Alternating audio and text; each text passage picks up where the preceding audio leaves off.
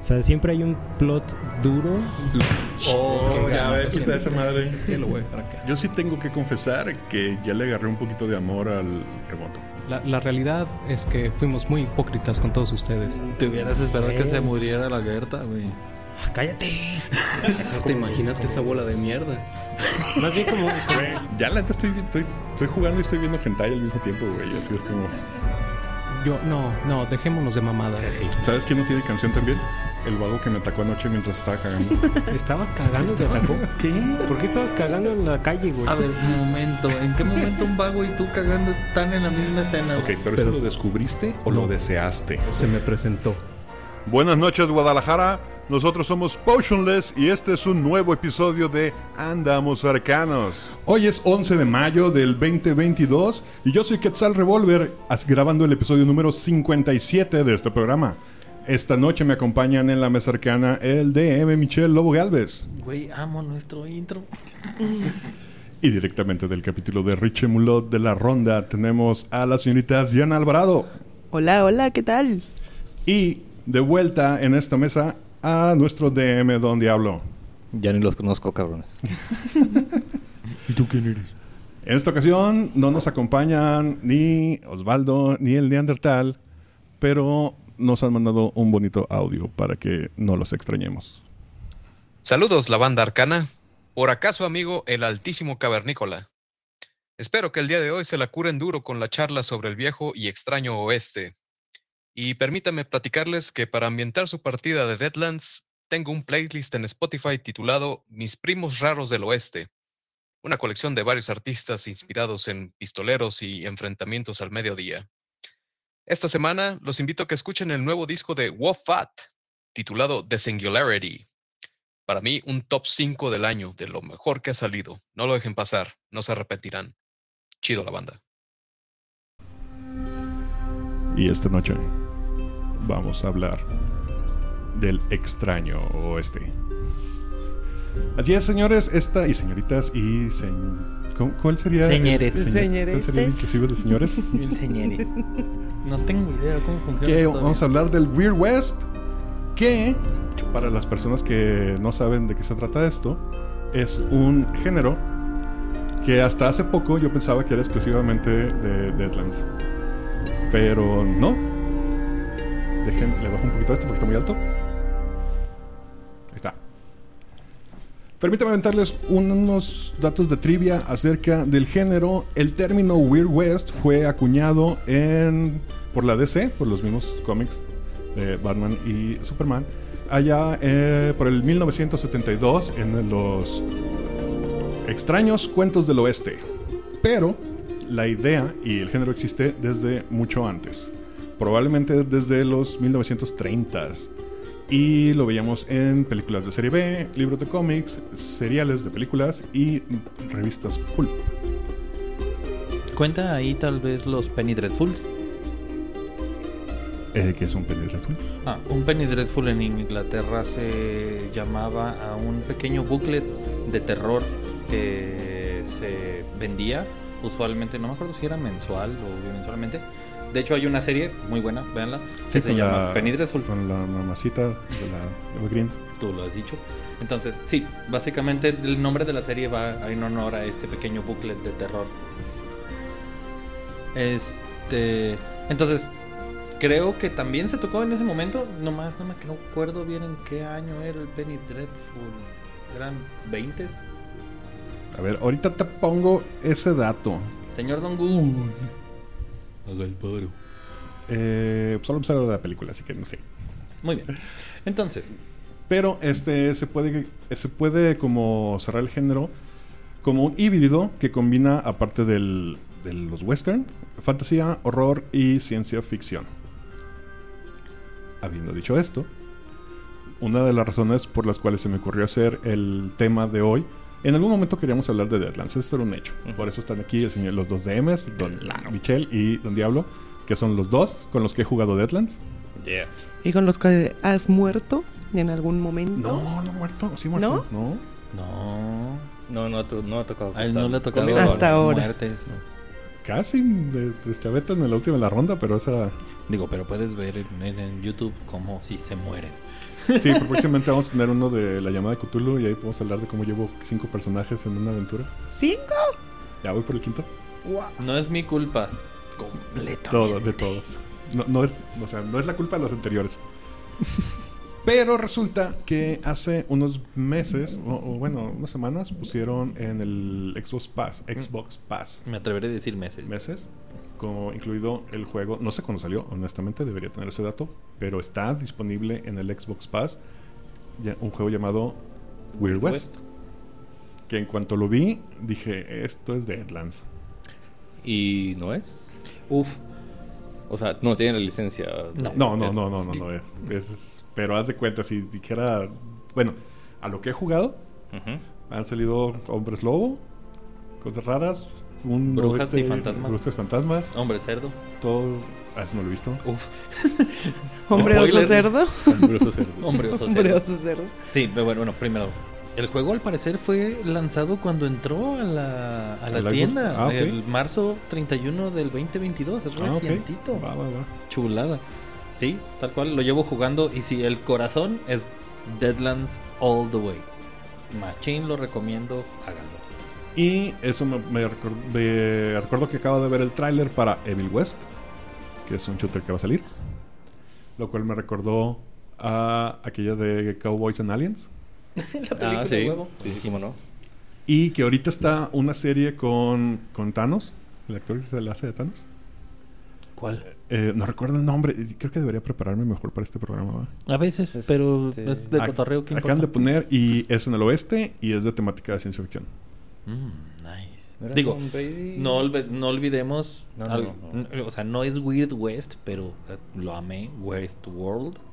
Eh, Westworld, ok. de HBO es- En lo que he leído incluyen hasta Wild Wild West de, de la Will Smith, Es la cual es un remake de una serie que sí fue de culto. O sea, sí, correcto, pero sí es completamente Weird West. Entonces, West. podemos decir... sí, lo- también yo diría que Westworld podría calificar un poquito como Wild West, na- West, nada Porque más, técnicamente no este, es en el oeste. No es en el oeste, pero tiene mucho la temática del western clásico mezclado con la ciencia ficción que ya implica, ¿no? Entonces, creo que sí. Si a mí me preguntan, yo diría que sí, pero en una época que no es. Aquí es donde te la van a 800 y sacar. Van a sacar los de al estilo Star Wars. Es un Spaghetti Western Space Opera. Que ¿Qué? eso es Star Wars. sí. Eh, sí, en este caso sería un Spaghetti Western Sci-Fi. Tal vez. O Weird West y ya, déjenlo en paz. El actor de Thanos es Josh Brolin. Josh Eso Brolin. es, sí. Y ya que andas ahí, podrías Dígame. googlear cómo se llama su serie nueva de, de- de vaqueros. De vaqueritos. Unas, Lo- vari- unas variantes que yo no conocía son el Acid Western. Ajá. Y viene que el único, el primer ejemplo es algo Netflix. llamado The Shooting. No, no, lo, no lo he visto, voy a averiguar un poquito más. El Gothic Western, que se caracteriza por basarse en historias de vampiros y zombies. Újule. Como, y yo me atrevería a poner aquí, para los que lo jugaron, la expansión del Dead Dead Redemption, el un Dead Claro. Nightmare. Un Dead Nightmare. Que- all the way Weird West. Ah, es que buena expansión. y yo que estoy casi seguro que conocen un ejemplo de Weird West desde mucho antes de saber que era el Weird West. Desde mucho antes de ver Wild Wild West. Para eso te invité, Chuy. Yo sabía que ibas a traer ese tipo de trivia. Es, es, es- pueden decir lo que quieran, pero el libro vaquero tenía mucha historia de fantasmas Ah, y hombres lobo. Ah, no sabía. Eh, te- tengo que Yo pensé ni- que ibas a decir de Bravestar. Ah, bueno, Ah, es la otra. serie, perdón, Es otra. es este es muy- Outer Es Range. cierto. Outer Range. Outer correcto. Range. Other. ¿Cómo El se atípico llama western. esta serie de lo en blanco y negro? Hio Silver. um, El Llanero El Solitario. Llanero El Llanero Solitario. Solitario, tal cual. Ese tenía de repente historias. No eran completamente Weird West, pero tenía historias supernaturales. Medio Ah, ok. Sí, había visto que no necesariamente incluye cuando son historias sobrenaturales que caben dentro de la cosmología nativoamericana. Ah, ok. Entonces No, estamos hablando como de fantasmas de, de las tribus y todo eso. Ah, entonces entonces no no cuenta. es tan West, es West West normal. Ok. Porque sí existe. O sea, sí eran, son creencias que ex- existían. Y decimos que la de Josh Brolin era. ¿Cómo? Range. Outer Range. Other, ajá, Other Range. Other Range. Ah, sí le quiero ver. ¿Algún otro ejemplo Pues está que Netflix. recuerden? Porque de repente está Tombstone. entrando... Tom- O sea, yo en películas te recuerdo la película de Tombstone. ¿De qué se trataba? Eh, todo el rollo era un entre bandidos y justicieros, pero todo tenía un trasfondo de que estaba sucediendo al parecer en el purgatorio. Entonces, todo estaba sucediendo en el en el oeste. Pero todo lo que te estaban platicando acerca de quién venía, cómo iba y lo que estaba sucediendo los personajes empezaban a interpretarse como que no estaban vivos desde hace mucho tiempo y estaban cruzando en ¿Neta? ese momento. Sí. Eh, la voy a ver. No, la verdad es que no... Es que soy muy fan de los westerns, pero de repente hubo una, una época en Hollywood que pasó cuando yo estaba como en la secundaria, que empezó a ver westerns muy malos. Hay uno, hasta DiCaprio sale en uno. DiCaprio en su Ey. época, los DiCaprio es muy bueno, soy muy fan de DiCaprio, DiCaprio all the way. Pero esa película de DiCaprio con Sharon Stone y con los Stone, Ken, sí, está bastante malita. ¿Cuál era esa? No sé, el... Era La última. Ay, ¿cómo la...? Es Ah, que no, la no. tradujeron también horrible. Ah, no, sí, obviamente las traducciones. están- Bueno, eh, un Wild West este, que a lo mejor no sé si viste, este Deadman, Hombre Muerto. La de Johnny Depp. Sí. Estoy seguro que la vi, pero no creo que se trata. Ese es muy No Wild West, acuerdo. nada más que tiene esos tonos más, este, no, no tan explícitos en lo sobrenatural, pero sí hay un asunto sobrenatural completamente. Rápida y mortal. Rápido. Rápido, ¿Cómo se llama? mortal. Ah, se llama The Quick and the Dead, ¿no? Algo así. The Quick and the Película Dead. del 95, sí estabas en la secu. Tercera secundaria de ahí. Fíjate. Eviden- eh, o sea, inevitablemente vamos a caer en lo que realmente nos tiene aquí. Obviamente. Ajá. Allá vamos. Pero tiempo. Ajá. Una pregunta. Dígame. Para considerarse lo que están diciendo western, ¿qué? Weird West. Weird, Weird West. Ajá. ¿Tiene que haber fantasmas? ¿Tiene que haber seres sobre- este, sobrenaturales? O ciencia ficción, Ajá, horror, ajá. o. A ver, lo acabo de decir hace rato. Lo que dijiste, sí, sí, sí. Fantasía, horror o ciencia ficción. Fuera de las creencias espirituales existentes en el periodo. Alias, nativos americanos, de diferentes tribus, etcétera, O, etcétera. o mezcladas o extrapoladas también se vale. O sea, que te digan que tienes a un chamán que le llama al Wendigo y aparece y suponea a un Wendigo. Ajá, no si es- de veras aparece el Wendigo, sí. No, exacto, Sí, es. exacto. Es, Si sí. no Tiene que aparece el No es lo mismo que te, que te comas un peyote y tengas tu viaje shamanístico y veas a, a- a fantasmas. Y el zorro te robe. A que te digan, oye, güey, los fantasmas se están partiendo la madre y... Y tengas uno ahí y pegado. en el ojo. envenenaron del pozo, comisario. Sí. Tuvo una serpiente en mi bota Ah. y habla. ¿Qué? Sí. Ok, ok. O sea, prácticamente todo Next. lo que es la ronda. Pero en Ajá, este. pero en el Pero en oeste. el oeste, exactamente. Mm, ok. ¿Deberíamos hacer una ronda en Deadlands? ¿Qué crees? Les- Fíjate que no es tan... Le Nomás, le brillaron los ojos. Mira, nomás como dato. El tren fantasma, Ajá. el personaje que está llevando la aventura a los, a los jugadores a la, al tren, se llama Fletcher McGreen, nomás por mamada. y encontró un texto perdido, do- que en la portada al parecer tiene una flama o algo así. Y un fragmento de juramento. Co- Como contexto para los que no han tenido referencia, este Fletcher Green, no Fletcher McGreen, este eh, fue el personaje de la ronda de, de aquí del buen Michel Lobo Galvez. Que lo pueden conocer en el cómic de potionless.com. Correctamente. Pero hablemos de Deadlands. Sí. Habla- Por empezar, ¿qué es Deadlands? Eh, as- asuman que lo único que, o sea, estamos hablando de juegos de rol, pero para este ejercicio asuman que solamente he jugado Dungeons and Dragon y solamente quinta edición. Ese sería como el caso de, digo, Diana aquí presente, Oye, ¿de veras? solo ha jugado, No es cierto, jugaste Leyenda de Cinco Anillos. bueno, ha jugado cinco con ellos y... Y otras la tuya, ¿no? Sí, pero era Dungeons and Dragons, ajá, Ah, al final ok. de cuentas. Ah, pues sí. Entonces, Sí. ¿cómo, le, cómo, ¿cómo sería el pitch para convencer a alguien de jugar Deadlands? Eh, Uf. Mira, hay varias maneras de cómo yo lo he abordado. Eh, y creo que siempre la primera es una referencia visual, la cual obviamente no tengo y nadie que nos escuche no la va a ver. Que es la imagen principal de el malo y de cómo la historia se gira en torno a él. Primero, ¿quién cuál es esta imagen? Es la imagen de Gerard Broom y es un pistolero, un death, el cual tiene las dos pistolas en alto y cartas volando alrededor. Este es una de las imágenes más chidas del o para mí la que más me impactó y la historia es lo más chingón. Es quién es ese güey. Ok, Ese- lo estamos viendo. Es aquí pantalla. se lo estoy mostrando a ellos, por favor, búsquenla. Como la portada de Deadlands. Tombstone. El señor Tombstone. Este hombre es alguien que logró hacer un trato muy chueco, muy trastornado con poderes demasiado oscuros.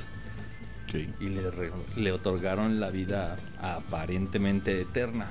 Pero no fue gratis, algo sucedió antes en California en 1870 y something.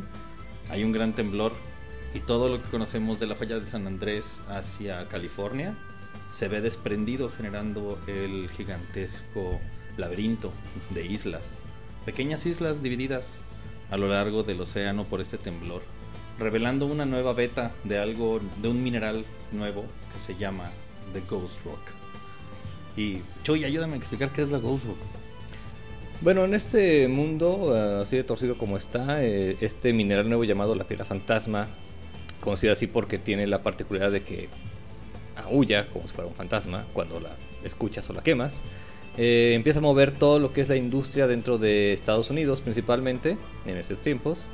eh, y se empieza a utilizar para diferentes este, cosas y se empieza a buscar cómo investigar. Bueno, se empieza a investigar cómo eh, esto puede ayudar.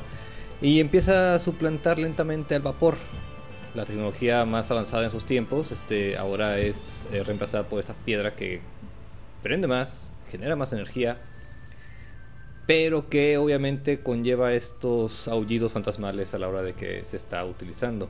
Sé que los trenes se han de escuchar poca madre. No solo eso, güey. La, las nubes que salen de las chimeneas parecen caras en dolor que se van alargando mientras se disipa la, la humareda. Entonces, te, te- cuentan de lugares como Denver, la ciudad más tecnológica que existe, basada en la piedra fantasma. Desde millas se ve la nube negra como un gigantesco mar de caras que va y viene haciendo sombras sobre la ciudad. Sí, pe- pero esto es solamente la punta del iceberg de todo este, este escenario, esta historia que contiene Deadlands es, eh, es uno del, es, es solamente uno de los diferentes eventos que pasaron. Este temblor se genera porque realmente esta persona eh, que ya mencionó antes, este, Michelle, que olvidé el nombre antes de ser. Tombstone, eh, hace un trato para tomar venganza con los espíritus. Este trato conlleva que le da todo ese poder, pero al mismo tiempo abre una puerta del mundo de los manitús, los espíritus malignos, hacia el mundo material. Y a partir de ahí todo el mundo se empieza a torcer. Entonces es cuando empieza a, a haber avistamientos de fantasmas, de espectros, hombres lobo, eh, incluso mutantes este, rondando por ahí. Cosa interesante. ¿Qué eres tú en este juego, güey? Bueno, pues puede ser un simple humano pasando por ahí. Puede ser, obviamente, un Texas Ranger o un militar. Puedes ser cosa un poquito más tecnológica y empezar como un Mad Scientist. Utilizando la piedra fantasma para generar máquinas increíbles. Eh, por ejemplo, una Gatling Pistol. Ok. También, también ya te puedes Es tener Bravestar. a un... eh, sí, eh, tienes a un chamán, el cual justamente funciona como Bravestar, fuerza de oso. Ujú. Ajá. el estilo. También Pues puedes tener a tu padrecito. Ah, bueno. Al enanito. También puedes, puedes hacer un padre enano. Quiero ser un padre enano en Deadlands. Obviamente, a- a- digo obviamente. si yo fuera, porque estoy seguro que lo han escuchado, yo lo he escuchado varias veces, que alguien que ya jugó quinta edición de, de Dungeons y pues tiene este, este- o sea, sí existen las armas de fuego en Dungeons. Y sí existe el... Eh, pueden ajá. existir. ajá. Pero eventualmente alguien dice, quiero jugar un juego de oeste en quinta edición de Dungeons. Entonces lo que dice es, no. Obviamente pueden jugar lo que se les salga del Sí. culo, pueden hacer lo que les dé su pinche gana. Por eso es un sistema libre. Pero sí estaría muy chido que supieran que existe este, este, este sistema con una serie de mecánicas que lo hacen especialmente atractivo para esta temática. Claro, claro. La que yo, a mí me, me encantó y me voló la cabeza y dije, no mames, me mama esta mecánica, fue la inclusión del juego de póker. Sí, este es como la base del juego. O sea, en- es como otro juego de rol, tiras dados al final de cuentas, ¿no? Pero desde que creas el personaje requieres cartas de póker. Cuando estás jugando, usas cartas de póker. Hay ciertas cosas que necesitas una mano de póker específica para poder hacer algo. Este, entonces, eso es lo que da como un dinamismo diferente. Y por eso es que cuando alguien dice que quiere jugar Dungeons Dragons en versión vaqueros, digo, está bien, pero ¿por qué no buscas algo que sí encaja con la temática del oeste? La temática, temática del oeste obviamente va a implicar cartas eh, de póker, porque pues, es el juego por excelencia del viejo oeste, al final de cuentas. Y otra cosa que también es muy atractiva para los jugadores, eh, las fichas de póker. Las fichas, exacto. Yes, sir. Esas es como las usas. Las fichas de póker te sirven en dos niveles. Evitar que te hagan daño y mejorar tus tiradas. No, pero bueno, hay que explicar un poquito más simple este, en ese aspecto, eh, porque creo que es, es importante. Pues las fichas de póker se llaman fichas de destino. Eso significa que tu personaje como tal eh, está en, o sea, no es un PLL cualquiera, no es un eh, granjero que salió a tirar plomazos, no, realmente es alguien que está destinado a hacer cosas chidas.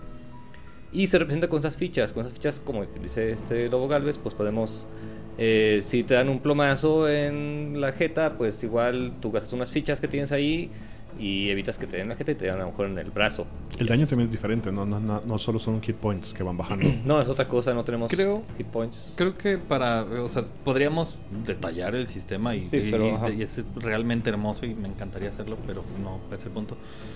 Los puntos claves que yo le daría a, a un jugador de Dungeons and Dragons del por qué probar Deadlands Ajá. es, mira, número uno, el sistema de juego basado en cartas te da este feeling de juego de póker de mesa, de póker de casino. ¿va? El rollo de, de las cartas combinando con las fichas te da este juego de, como dijo Chuy, de juego de destino, de apuestas, de apuestas y juegas en contra y a favor de. ¿Qué es lo que tiene de interesante las fichas? Que el DM también tiene fichas para apostar en contra tuya. Eh, esa es una dinámica muy chingona. Eh, otra de ellas es la dinámica de los duelos a la mitad de la, este, del día, in, in the high noon. Tiene su mecánica específica para que tengas un duelo de miradas antes de soltar una bala. Y puedes gastar varios rounds poniendo penalties y quitando penalties únicamente en juego de miradas. Sí, re- recuerden este, el duelo de cualquier película de Clint Eastwood, Bueno, el el que les guste. El meme. Ajá, Mm, por ejemplo, exacto. incluso ese. O sea, puedes estar imaginando en, en el juego de rol esas miradas intercambiadas, como uno de repente empieza a amedrentarse por el otro, hasta que uno truena y es el primero en tratar de levantar el arma, pero otro le gana. O sea, ese tipo de tensión se siente este, cuando estás jugando El este juego. Mexican claro, obviamente standoff.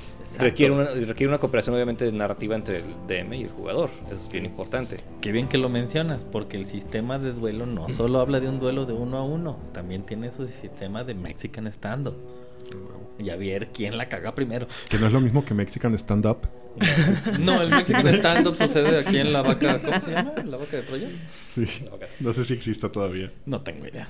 Oigan, y de- independientemente del personaje que tengas, ¿necesitas las cartas? Sí. Todos los jugadores utilizan las cartas para su iniciativa. Ah, cierto, por las Ok. iniciativas. De hecho, desde que creas personaje, Ajá. tienes una baraja y sacas una cantidad de cartas. Las cartas van a determinar si eres ágil, si eres inteligente, si eres carismático, si eres este, vigoroso, etc. Así nada más. Empezando ya tienes que sacar una mano de póker para ver qué tal te va. Y en esa salida de póker puedes perder por primera vez o ganar ante el destino, porque te pueden salir los jokers o el rojo o el negro, que se significan una maldición o un favor. Hablando de, hablando de y antes de pasar otra, algo que a mí también se me hizo, o sea, hablando de estas cosas que va a dar flavor de western que no vas a encontrar en otras, en otros, adaptando a otros sistemas, es en Dungeons tenemos estos personajes que tienen un contacto con su deidad. Tenemos a los warlocks con sus patrons, tenemos a los clérigos a los, con sus deidades, a los paladines y todo eso. En todos estos casos, la deidad es como un personaje tras bambalinas que actúa según lo decide el DM. Acá, a mí me encanta, no lo he jugado, pero me encanta cuando los son los Hoxlers, Ah, los Hucksters. Ajá. que realmente te pegas un tiro con tu patron. Con, A ver si, bueno, tu patron de comillas, con tu chingadera que traes respirándote en la nuca. con el manitú en turno. Ajá. Y te puede salir, te puede salir mal. Sí, De hecho, un Hogster, parte de lo divertido de jugar con ellos es que tú todo el tiempo estás jugando póker contra estos pequeños demonios y espíritus. Y cada vez que les ganas, tomas su poder por la fuerza, porque ganaste. O sea, no te están haciendo el paro. No. Mm, mm. Ah, ah. Perdieron ante ti. Te la van a cobrar un día. Como demonios. Ajá. Y el día que tú la cagues y tú falles, ellos van a tomar control de tu cuerpo. ¿Cuánto tiempo? ¿Quién sabe? ¿Qué van a hacer? ¿Quién sabe? No, ¿Quién sabe? Pero sabes algo, va a ser Havoc and Destruction. Pero, digo, hablarlo así también está chido, pero creo que es más atractivo para quien se interese. Este, un- si quieren hacer un personaje que en Dungeon sería un mago, que son estos Hogsters como tal, ellos son talladores, son apostadores, son gente que resulta que encontraron un libro de alguien que después de este evento que desató a los espíritus, este encontró la manera de invocarlos. Pero para que no lo vayan a quemar en hoguera, decidió esconder esto en fórmulas entre un libro de juegos. El libro de juegos de Hoyle. Entonces, este, ya- este personaje llamado Hall publica su librito, se empieza a reproducir y la gente que se interesa por, este, por esto empieza a revisar y hasta darse cuenta de que hay cosas escondidas ahí. Nice. Otra de las clases que también se me hace muy, muy de característica y de nuevo este flavor son los Mad Scientists. Están buenas. Que uno podría erróneamente compararlo con un artífice, pero algo que a mí me llamó mucho la atención es la relación que tienen los Mad Scientists con sus creaciones Oh, eso es bien bello. y cómo las ven. Los Mad Scientists, por regla, ven a sus creaciones como elementos vivos, porque realmente lo que ellos hacen eh, dentro de su ciencia es vindear los espíritus de destrucción ante las cosas. O sea, las cosas armadas no solo sirven por servir, ellos se encargan de hacer esta conexión también. Muchos lo entienden, otros no, pero todos lo ven. Entonces, cuando ellos ven una granada, ellos no están viendo el pedazo de metal, ellos están viendo esta pequeño fósforo cagándose de risa y brincando de desesperado por explotar en cualquier momento. Oh. Aunque la mayoría buscan busca, eh, perdón, este, la mayoría quieren darle un sentido científico siempre. Sí, es, tiene- todo tiene que tener coherencia. Nice. No existe nada metafísico. Algo que yo sí he visto mucho y que yo creo que es parte del inicio de la, dis- la ruptura, disrupción, cómo se diga, entre generaciones eh, de jugadores de Dungeons, de qué está chido, qué no está chido, cómo se debe jugar tal cosa, cómo no, tiene que ver con el tipo de lore al que fuimos expuestos conforme fuimos creciendo. O sea, lo que para nosotros es un, un caballero, un, un mago, bla, bla, puede no ser lo mismo para alguien que esté de esta generación, por ejemplo. Ujú. ¿Por qué? Porque nosotros crecimos leyendo, viendo ciertas cosas y ellos otras. Sin embargo, acá en Deadlands creo que el arquetipo del, del oeste es más atemporal. Moralmente gris en muchos sentidos. Ajá, pero a lo que voy es que podemos sentarnos varias personas en la mesa de diferentes edades, de diferentes backgrounds, todo, y todos tenemos más o menos una idea similar de cómo es este feeling del oeste. True. Entonces siento yo que es como que más fácil de crear esta homogeneidad en, en una mesa jugando Deadlands de lo que podría ser incluso con, con Dungeons. Aunque mi referencia sea Maverick con Mel Gibson. Maverick con Mel Gibson. Claro. Ah, Maverick con Mel Gibson es muy buena. Es muy ah, buena. ah, bueno. Es que ustedes daban con Clint Eastwood y... Te iba a decir, no, son ese, los de- ese- ese mamá. es Tom Cruise, pero ese es otro Maverick. No, es ese el de Top Gun. Es Ese es el del de aire. Y no mames, es tan, es, tan mala esa película que es buena. ¿Cuál, Maverick? Maverick. Sí. Sí, la volví a ver hace relativamente poco y dije, ¿por qué era tan fan de esta? Pues está buena, o sea, claro creo que la disfruté, pero... Ah, los noventas. Exacto. Algo que... Ok, ya hablando en cuanto a construcción de aventuras. El viejo este siempre es esta, esta noción de este lugar apartado. O sea, vamos a hablar del oeste real. ¿sí? Ujú. Este lugar apartado al que, eh, que- al que empezó a llegar gente y empezó a tratar de tomarlo por la fuerza. Que llegan siempre con esta ilusión que les vendieron de la vida soñada. Ujú. Y vienen después de, de los resabios de la guerra civil y todo eso. Y se encuentran con que es una tierra inhóspita, peleada entre los nativos y los mexicanos, y, ah, y que tienen su propia ley. Ya en sí es un terreno muy fértil para aventuras de este calibre. Uy. Una vez que le agregas el elemento paranormal. Puf. Entonces, ¿qué crees que sea lo que lo hace tan, tan funcional? En sentido, o sea, para mí casi casi es realmente un- una especie de Ravenloft. Creo que sí. De, de hecho, algo que tienen muy en común en Ravenloft y, y Deadlands es que los dos son manejados y textualmente los dos se refieren a poderes oscuros inalcanzables. Los dos son manejados detrás de bambalinas por estos poderes oscuros inalcanzables. Entonces, en esos son igualitos. Creo que el hecho de que es una tierra inhóspita a punto de ser descubierta y que normalmente no estás jugando del lado de los que conocen la tierra, alia- alias de los indios, sino normalmente es este lado occidentalizado, eh, lo que te da mucho para, pues nadie sabe qué había ahí, entonces realmente la narración es muy abierta y te permite hacer lo que quieras con lo poco o mucho que sepas del lugar y crearlo desde la nada. Eh, eh, en lo personal, eh, cuando he hecho aventuras en Deadlands, eh, creo que lo que más te da libertad para crear una historia y que la sigan los jugadores es la parte de la exploración. Ok. Se presta mucho a, a que se explore, o sea, tú puedes tener tu línea este, de eventos que pueden suceder, pero de un punto A a un punto B y de un punto B a un punto C puede haber muchas bifurcaciones y eso se da cuando los jugadores empiezan, empiezan a explorar.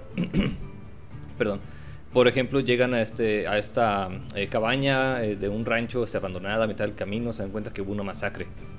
Eh, otros pueden investigar rápido, darse cuenta que hubo algo e irse, mientras que otros, como nos pasó de alguna vez, se ponen a investigar en el corral de las bestias a ver qué es lo que pasó, a ver si hay alguna pista, encuentran huellas que dirigen hacia un sotobosque y ahí se encuentran con un este, indio americano este, anciano con un look bastante sospechoso, por ejemplo.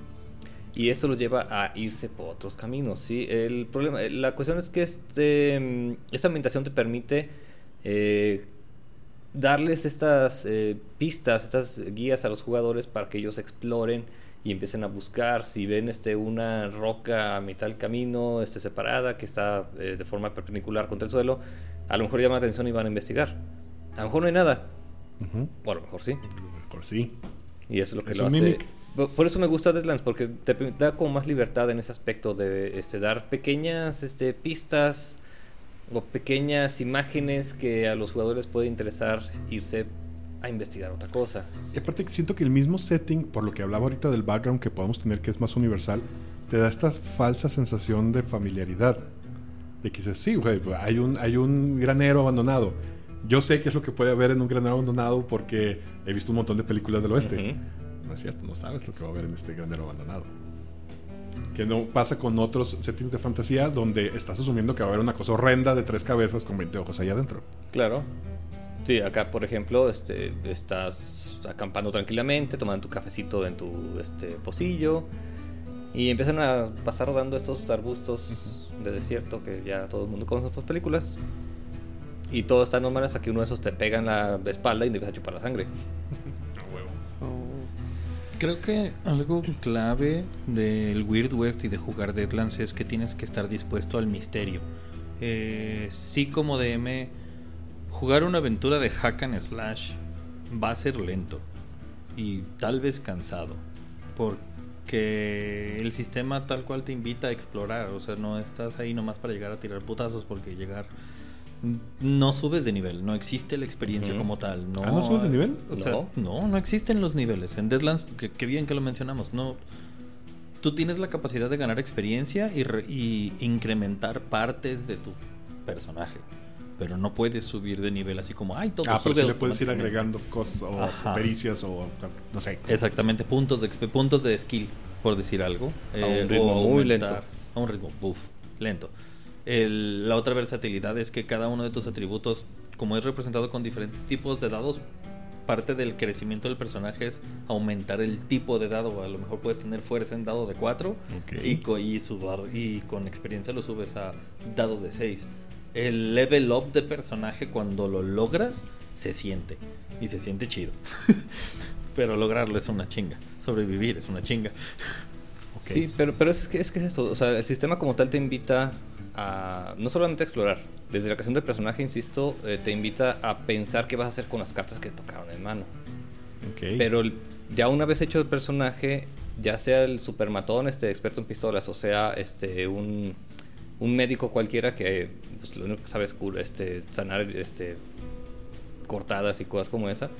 Eh, de cualquier forma, el sistema te invita a que explores el personaje también.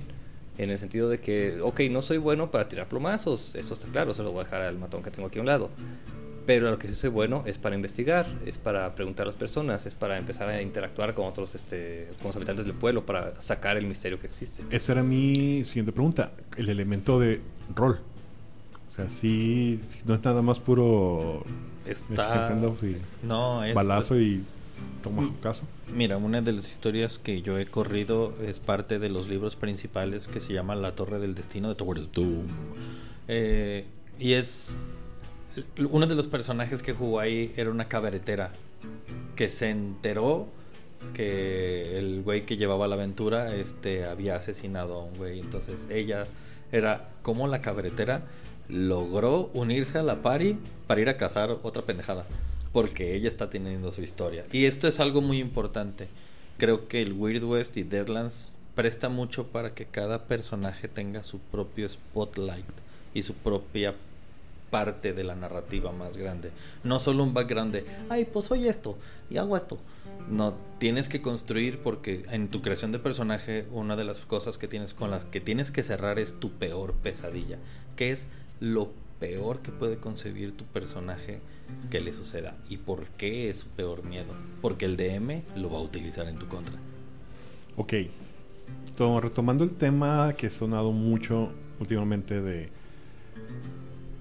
que se busca en ocasiones que el- la mesa de rol sea un lugar seguro donde no se hieran ciertas Mm. susceptibilidades, donde se juegue.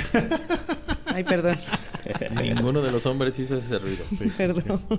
Es un juego que re- es un, es un juego que recomendarías para susceptibilidades sensibles. Sí. ¿Por qué? Todo depende del DM, güey. Contar una historia de terror no tiene que ser grotesca, no tiene que ser de gore, no tiene que ser sexualizada. Es un dude. Ten, co- ten coherencia a la hora de que corres. Puedes, puedes narrar historias muy profundas sin tener que pasarte de lanza. Eh, y avísale a tu gente nomás que vas a... Güey, güey, esta historia va a tener cosas de terror que... Pues, Sí, se vale decir aquí vamos a hacer esto, el que quiera jugar, pues que juegue, el que Sí. no. Exacto. Ese es como, por ejemplo, iba a hacer la, la pregunta de, ¿puede ser una iniciación para poder realmente rolear como debes y no estar metajugando, ¿cómo se dice? Sí, El de estar metajugando. metajugando, suponer cosas a lo tonto o tú crees que puede pasar, pero tu personaje no. O sea, esa es como la... Siempre he tenido o siempre he escuchado, la- no siempre, la mayoría de las veces que dicen es que tú no supongas, como en el... En, en tu personaje no sabe lo que está pasando, tú sí, pero tú Ah, no supongas. O sea, ajá. Entonces puede ser como una, una guía, digamos, si quieres empezar a, Hay dos a cosas... rolear así. Hay dos cosas bien interesantes que hace Deadlands para evitar el metagaming. Ujú. Número uno, divide el manual en dos. Marshalls y jugadores. Llega un punto donde hay Ahora- una hoja dice, players no pasen de aquí. Ok, ¿quién es el Marshall? El DM, va, nunca lo, no lo he mencionado, qué bien que lo dices. Marshall se le hace referencia a lo que es el Dungeon Master en este sistema. Entonces, el, el- el- hay, un, hay literalmente una página enorme donde dice, de aquí no pases si eres player. Esa es una forma de, de mitigar el metagaming. La otra es lo que les estás narrando. Si ellos no se han sentado a leer el manual, te lo juro, no tienen idea de qué chingado está pasando. Ah, ok. Y volvemos con esta falsa familiaridad, porque lo que tú crees que sabes, No, no no, existe. sabes que no, no sea así. Y tú vas con esta teoría, ah, sí, o sea, pues nos va a salir. Esto, esto, esto, esto fue que ya lo he visto en otro lado, y, pero no lo has visto así. Que, que también, por cierto, quiero mencionar, ahorita como que mencionar lo que es del manual, este, si no has leído el manual de Deadlands y quieres jugar, aún así lo vas a disfrutar. Machín. De hecho, lo vas a disfrutar creo que más. Yo nunca he leído el manual de Sin saber. Deadlands. Mm. Y Yo- he disfrutado bastante. Las reglas son sencillas en realidad, o sea, a lo mejor te cuesta trabajo al principio como todo juego. Eh, Sí, la hoja es un poco intimidante, ujú. pero porque está más, más convulsa que la de quinta edición de Dungeons. Es más tablitas. Pero Sí. está muy sencilla. Pero a la hora que te explican, es esto y se repite esto en toda la hoja y dices, ah, ya. Ya lo entendí. O sea, Es Yo lo una sola utilicé. mecánica para todo. El, el, el yo lo utilicé con jugadores completamente nuevos durante tres años seguidos y todos salieron muy felices. Y, y te digo, este- esta parte de no saber el manual, este, nada más que te vayan guiando para hacer tu personaje, para que vayas jugando, que digas, oye, quiero este, escalar esa barda, ¿qué hago? Ah, pues digo que tirar, y ya. Es así de simple. Pero sí tienes que estar abierto, perdón, tú como jugador a que todo puede pasar, realmente estar en la situación de el juego, tanto con tus compañeros como con tu personaje, ¿no? Esta, a mí se me hace una de las razones por las que me gusta tanto es porque es como para mí es como la versión adulta Ajá. dentro de que obviamente no importa la edad que lo juegues de lo que yo sentía cuando jugaba Vaquerito. y decía vaqueros de morro que realmente te mete se me hace mucho más fácil a mí meterme personaje en Deadlands que en Dungeons Órale. Y, y creo que esto de la falsa familiaridad este es un acierto muy interesante.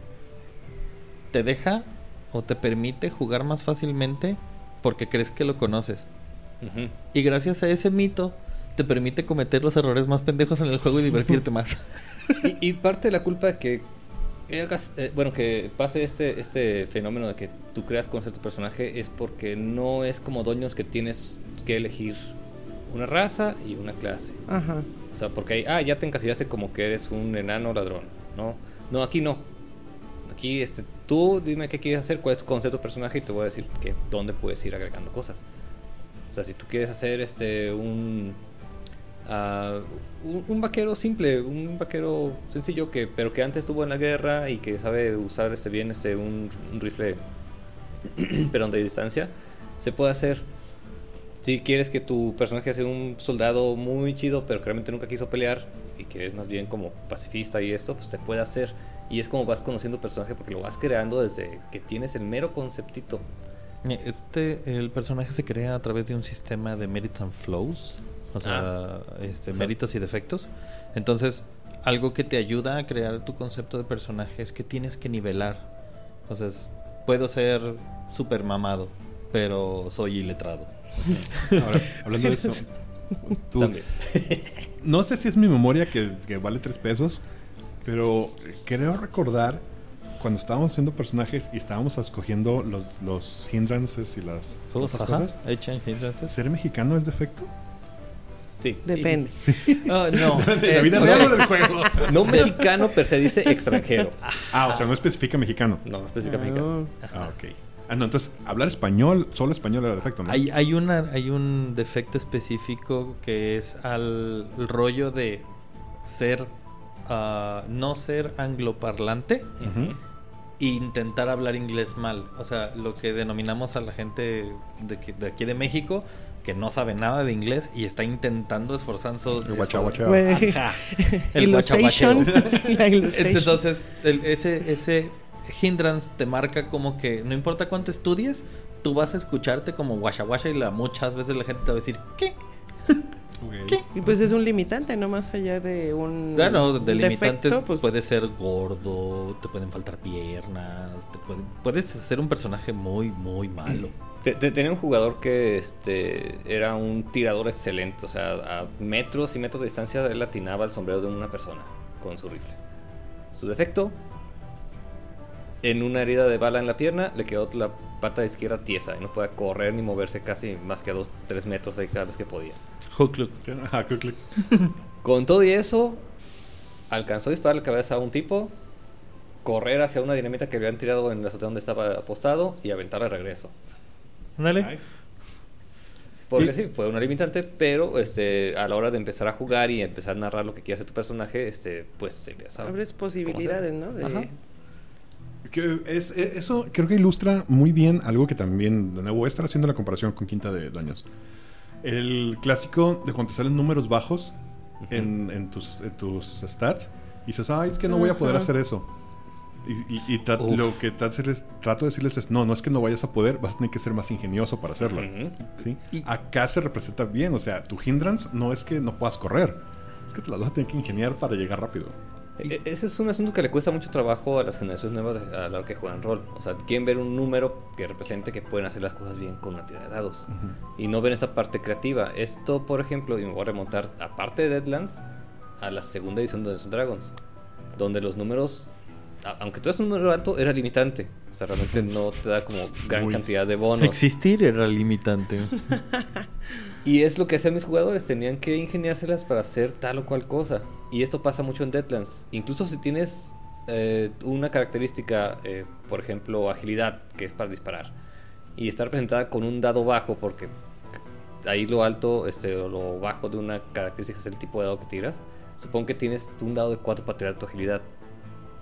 Ahí, como el número a sacar para lograr algo siempre es 5, mínimo, cualquiera diría no va a poder disparar. Pero el sistema de Deadlands te permite que lo intentes y puedas aumentar tu número como si fuese una apuesta. Ok. y no solo eso. Cuando un dado llega a estar lleno en su tirada, explota. O sea que sacas 4 de 4, por ejemplo, Ajá. Y repites la tirada. y lo sumas. Esto es un saludo a Ernesto Escobedo, un DM con el cual jugué Deadlands mucho tiempo, el cual lo odiaba por cuando tiraba dados de 4. Con tres dados de 4 logró hacer, logró matar a un personaje en un turno. Haciendo esta. Ajá, exactamente. Tiró dados. como 12 veces. Y fue así de ¿Cuánto daño le hizo? Suficiente, no preguntes. Otra cosa que estoy seguro que han escuchado hablar a la gente cuando está haciendo su personaje de quinta es. Es cómo le haces para jugar un personaje con alineamiento malvado. Aquí no hay aline- alineamientos como tal, ¿no? Pero obviamente cuando te hacen esa pregunta se refieren a cómo va a ser la interacción con los demás jugadores.